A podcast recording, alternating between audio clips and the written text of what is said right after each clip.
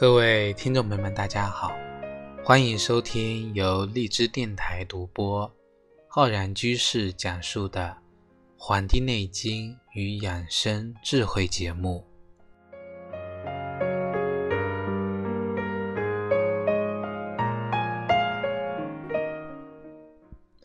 古人说呀：“蛇虫鼠蚁入冬，藏伏土中，不饮不食，为泽。”当春天的第一声雷响起的时候呢，冬眠的动物这些昆虫啊都会被惊醒，所以人们呢把这一天啊称之为惊蛰。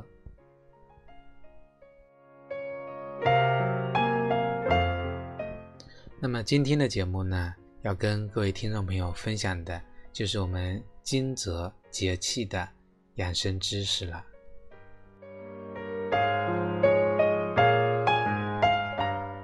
我们今年的惊蛰节气呢，是在一九年的三月六号五点零九分三十九秒。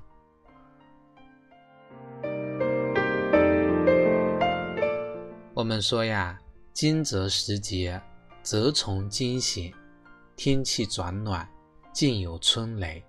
中国的大部分地区呢，开始进入了春耕的季节，但是呢。啊，我们南方现在呢，外面下着雨。我记得我上次录雨水啊节气的时候呢，也是下着雨。从那个时候啊，下到了现在。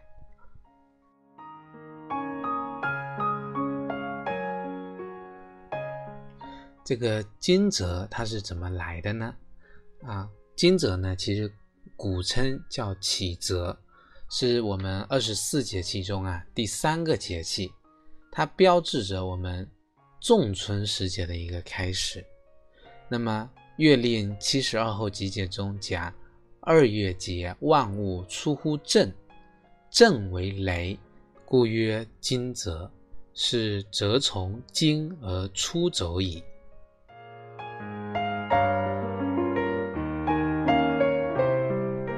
我们说呀，春天呢渐渐暖和的时候呢，这个雷声会起来。这个雷声啊，在我们阴阳学说里面呢，是属于一种阳气外泄的表现。春雷呢，它预示着生长的季节开始了。雷在我们的这个卦象中是属于正卦，正卦跟春季一样，五行属木，有生发之象。所以春雷隐隐啊，看似惊醒了冬眠的各种这个虫蚁，其实呢，也是天地阳气的。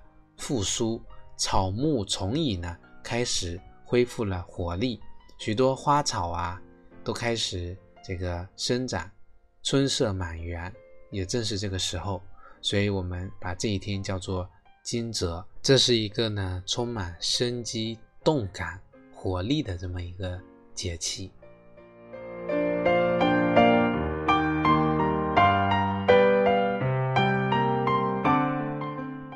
惊蛰呢有三候，一候叫桃始华，啊，惊蛰之日呢，这个桃花在这个时节呢竞相绽放，所以我们如果有出去踏春，会看到啊满树的桃花盛开，非常的漂亮。二候呢叫参庚鸣，参庚，春日宰阳，有名参庚。啊，在这样一个阳光灿烂的时节呢，仓庚是一种鸟类，那么它会从一个枝桠跳到另外一个枝桠，那在欢迎着这个春天的到来。其实啊，我们读这个仓庚不熟，我们有一首古诗啊，叫“两个黄鹂鸣翠柳，一行白鹭上青天”。那这个黄鹂呢，就是我们的仓庚了。是最早感知春意的一种灵物啊，非常的讨喜，所以我们称黄鹂鸟。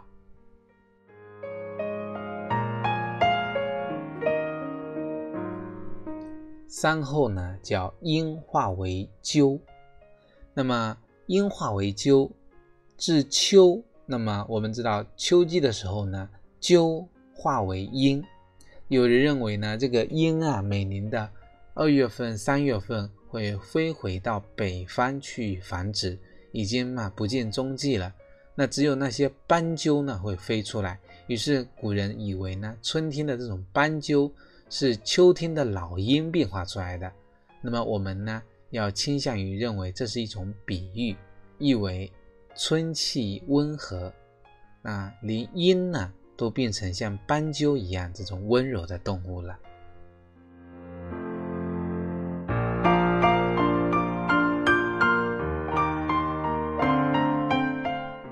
我们来讲一讲惊蛰时节各个地区的这个民间习俗吧。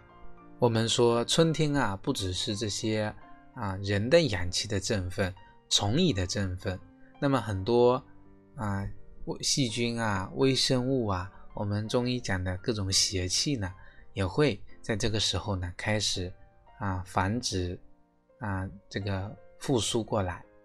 我们讲惊蛰雷动。蛰虫呢，惊而出走，一些害虫啊就会出来祸害人间。各地呢有很多不同的除虫仪式，比如说在江浙一带会用扫帚呢去扫虫，在湖北土家族一带有射虫日的习俗，客家人呢会吃草虫。那这个草虫不是炒这个真正的虫子，而是呢在热水中啊煮带皮毛的。玉子，或者是炒豆子、炒米谷，来达到呢驱虫的目的。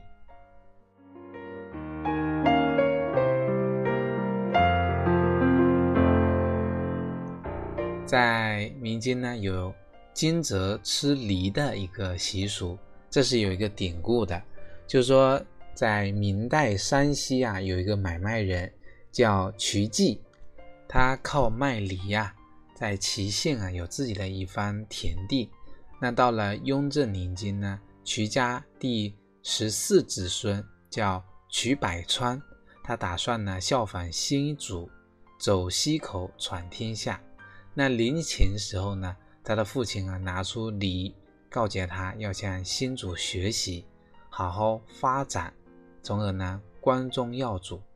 这一天呢，正好是惊蛰，那。瞿百川吗？没有辜负父亲的这种厚望，靠经商发家。后来啊，想要走西口的人纷纷去效仿，在惊蛰这一天呢吃梨，来表示自己呢想要扬名立万的一种决心。其实呢，这也是一种对未来的期许。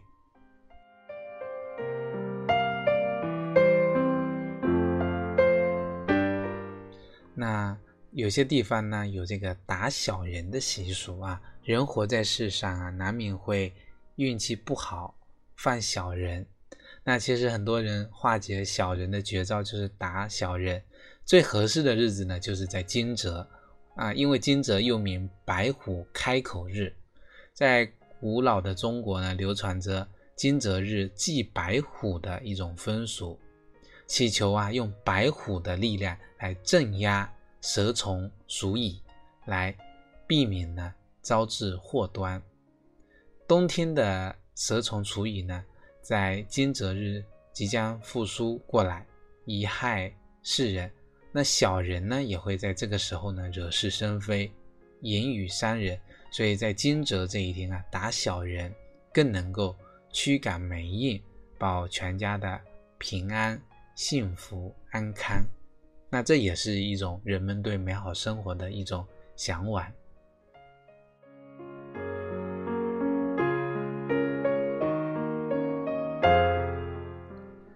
在民间啊，有一个就是非物质文化遗产啊，叫啊蒙古皮，就是惊蛰呢是雷声引起的。古人想象啊，雷神是。这个鸟嘴人身啊，长了一个翅膀的大神，一只手呢持着一个锤子，一手呢连击呢这个周身的许多天鼓，发出隆隆的雷声。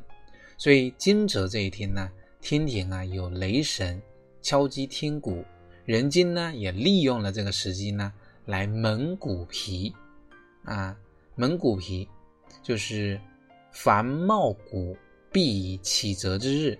就是在孟春之中，蛰虫啊闻到雷声而动，那可见呢，百虫的生态跟一年四季的运行呢是相契合的，万物啊也要顺应这种天时，凡事呢要达到事半功倍之效。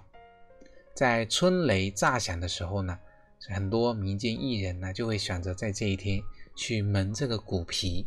他们相信啊，这时门的这个骨皮呢，也有这种灵性，就像春雷一般的响亮透彻。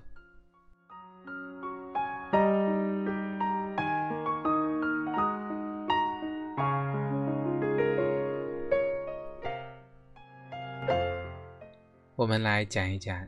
惊蛰节气啊，养生的一些要点。这个时候呢，啊，是处于一个乍暖还寒的时候，冷热空气交替，阴阳二气变化频繁，所以我们这个时期也是健康养生啊一个很重要的时间点。我们说春天是一年之始，年初身体没有调养好，到了年中。年尾呀，就容易生病。在《黄帝内经》中讲，春三月，此为发陈，天地俱生，万物以荣。夜卧早起，广步于庭，披发缓行，以使至生。意思是说，春季万物复苏，天气回暖，阳气晋升，应该呢早早起来，散步缓行。舒缓自己的精神，使自己身体呢愉悦。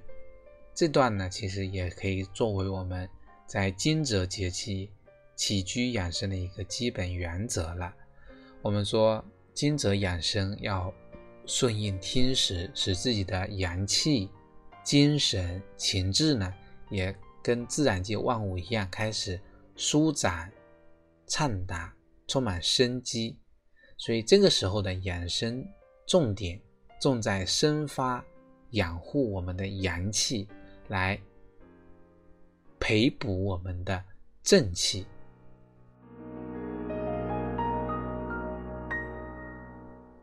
那么我们分几点来讲，首先在情志方面调养，惊蛰节气前后啊，肝脏当令。啊，木气旺，人的肝阳上升呢，就容易发怒。因此呢，我们要调整好自己的情绪，不要让无名的怒火呢毁坏了我们的理智，伤人害己。所以这个时候的节气呢，我们适合去郊游，去踏春。大自然刚刚萌发的新芽，啊，微波荡漾的春水。满山遍野的野花，都是可以让我们心情愉悦的好景象。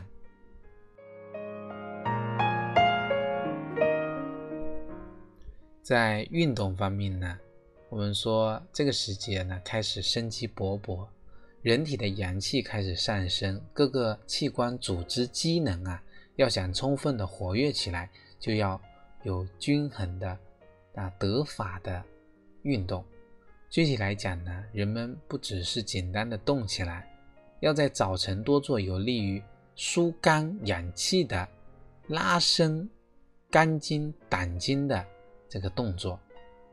同时呢，要与各种运动相结合，比如说慢跑、打球，啊，以锻炼身体四肢为宜，多下棋，啊，来锻炼头脑清醒，多听。音乐、唱歌，让身心呢活动起来，如此呢，我们的气血能够运行畅达，新陈代谢会加快，身心会变得这个通畅无碍。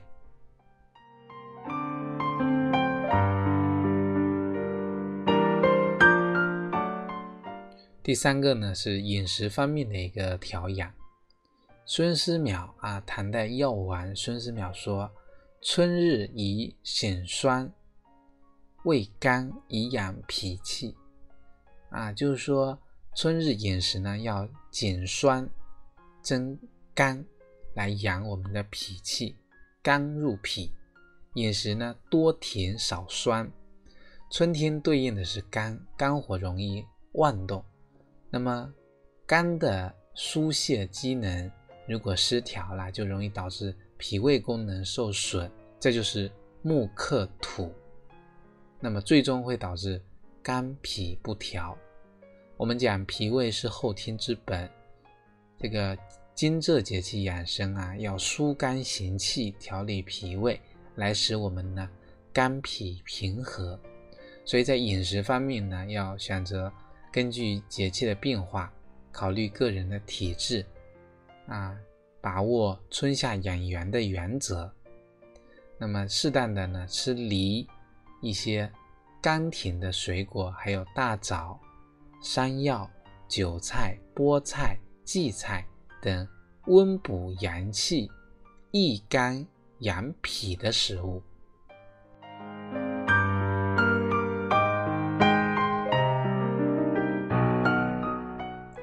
日常春雾保养，我们都讲春雾秋冻不生杂病。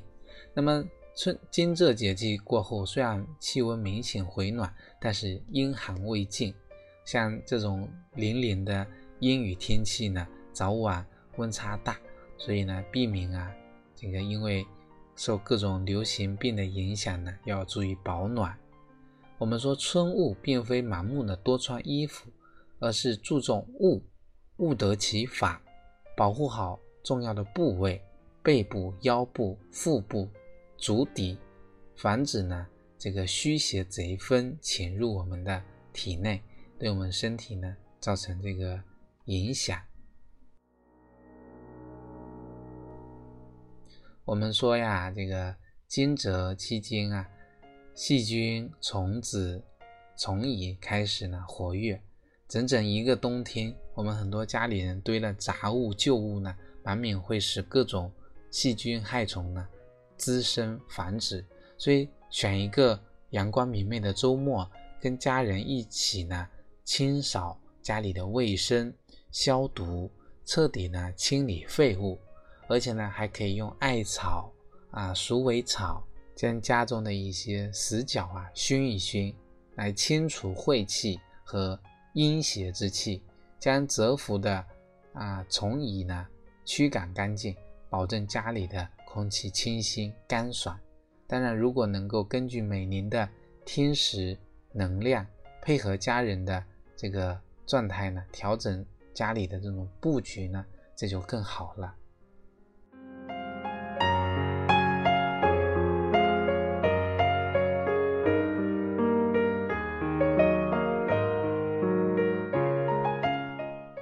我们中医讲这个顺势而为，顺时而为，春雷响，万物长。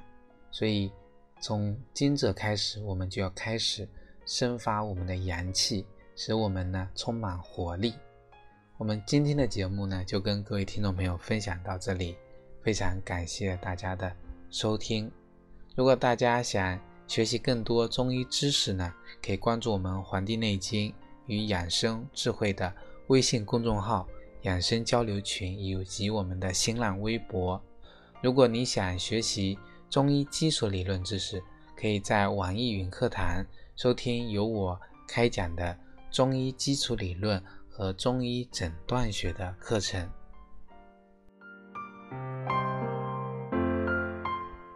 另外呢，我在啊今年呢清聊平台上啊开播了《黄帝内经日思夜读》公开课。如果大家想系统的学习《黄帝内经》知识，可以在该平台或者在我们《黄帝内经与养生智慧》的微信公众号菜单栏下方呢，选择《黄帝内经日思夜读》，进入呢进行系统的来学习它。好了，我们今天的节目呢就跟各位听众朋友分享到这里，非常感谢大家收听，咱们下期再会。